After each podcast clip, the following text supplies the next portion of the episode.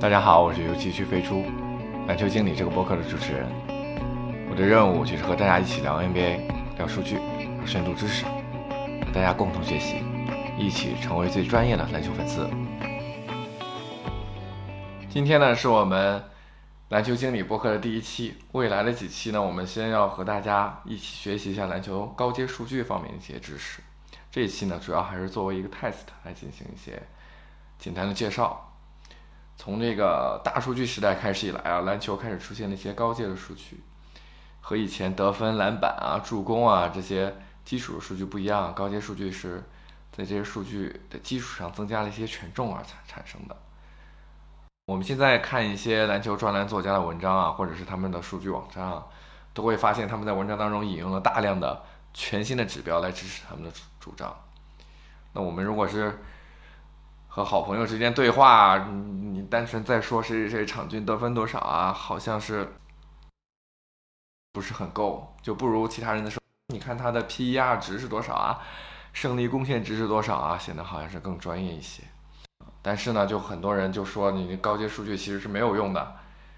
只不过是一些二手包装啊，甚至于还有的人就说高阶数据只不过是为了迎合某个球星的。比赛风格啊，方法来进行包装出来的，为了对这个球星进行一些推广，所以才有的。但是呢，我个人呢，其实对这些观点是不是很同意的？高阶数据它既然出现了，并且让它进行一些呃分析啊，被大家利用啊，肯定还是有它存在的理由。仔细的观察呢，就会发现，嗯，它还是是比要基础数据要准确的。举个简单的例子，有人就说这个 PER 值。完全可以通过球员在进攻端刷出手就能得到。那我就想问一问，你有哪一个得分方面的指标是刷出手得不到的呀？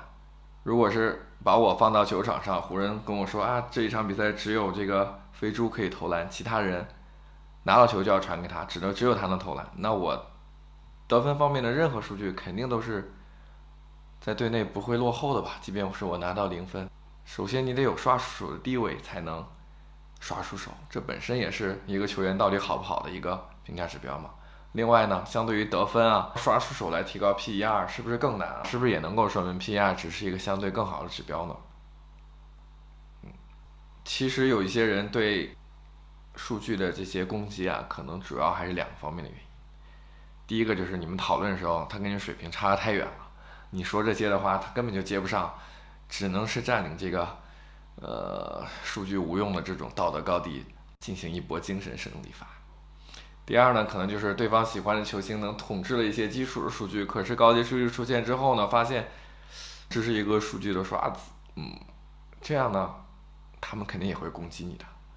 今天就是第一期吧，主要就是为了测试，以后的几期呢，我们就一起来详细的聊一聊高阶数据，欢迎大家继续关注。